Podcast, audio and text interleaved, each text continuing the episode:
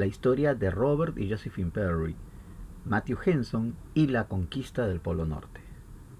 Robert Perry y Matthew Henson se conocieron en la primavera de 1887 cuando Robert Perry, oficial de la Armada de los Estados Unidos de la Marina, preparaba la expedición para explorar Nicaragua en busca de un lugar apropiado para construir el canal interoceánico que años más tarde se concretó por Panamá.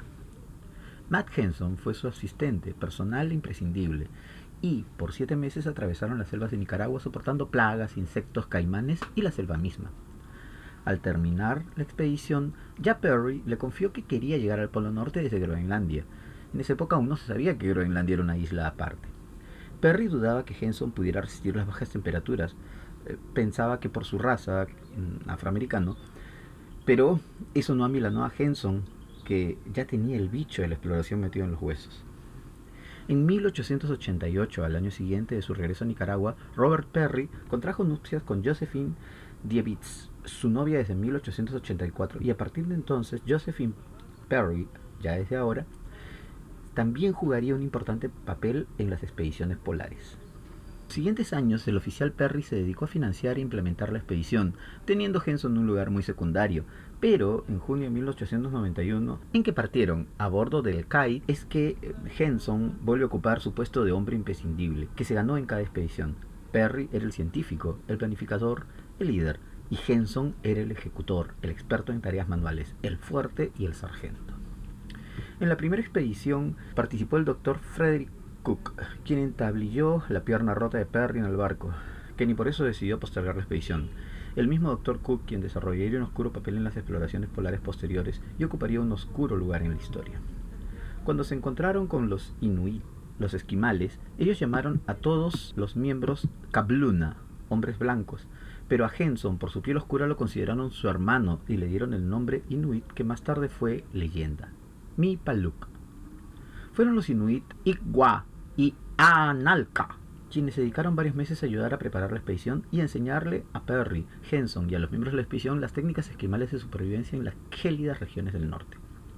En esta primera expedición, Henson quedó a cargo del campamento base, Redcliffe House, con el gran apoyo de Mitty Perry, la señora Perry, quien administraba el campamento como un hogar. Mientras tanto, Robert Perry y Eivind Astrup, el entonces campeón noruego de esquí, avanzaron varios meses solos en un total de 1900 kilómetros hasta lo que llamaron luego Bahía Independencia. De esta forma se pudo saber por primera vez que Groenlandia era en realidad una gran isla. Regresando a los Estados Unidos empezaron a preparar la segunda expedición y a reunir los fondos para esta. El 23 de junio de 1893 zarparon en el Falcon y el 12 de septiembre la señora Perry, que tenía seis meses de gestación al iniciar el viaje, dio a luz a una niña en el campamento base Anniversary Lot, a la que se le llamó Marie, pero también conocida como Anillito, la criatura de las nieves.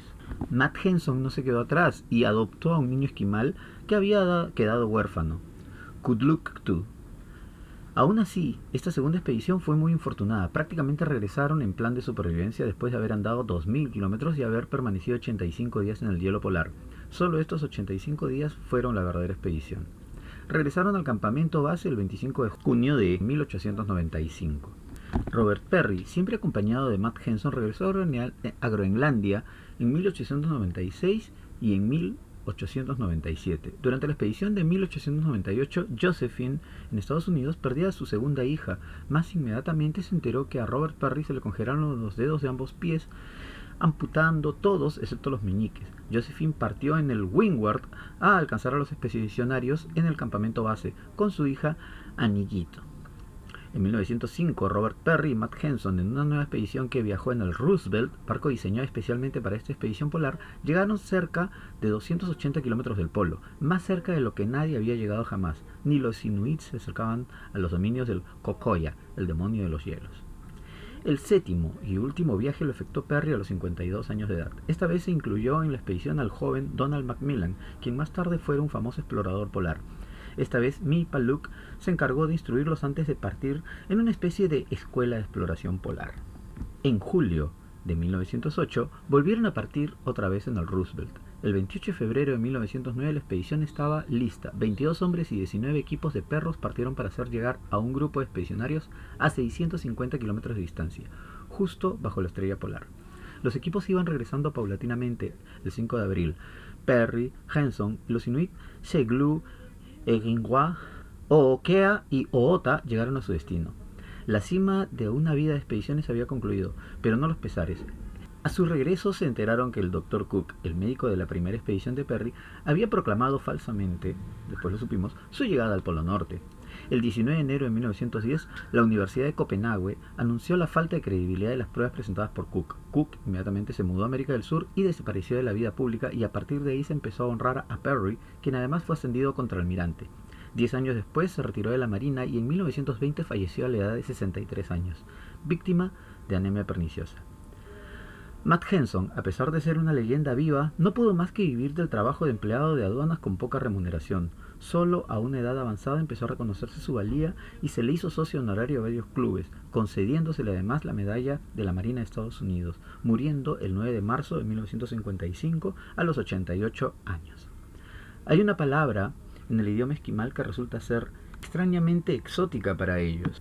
Esa palabra es aduló, un grito que sirve para infundir ánimo e infundir calor, una palabra que fue inventada en realidad como una broma por Mipaluk, Matt Henson, y que así ha sido preservada en la memoria entre los Inuit, el pueblo que tanto amó.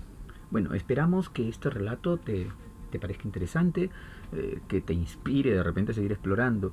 Bueno, a mí sí, estos son personajes muy, muy importantes eh, en mi vida.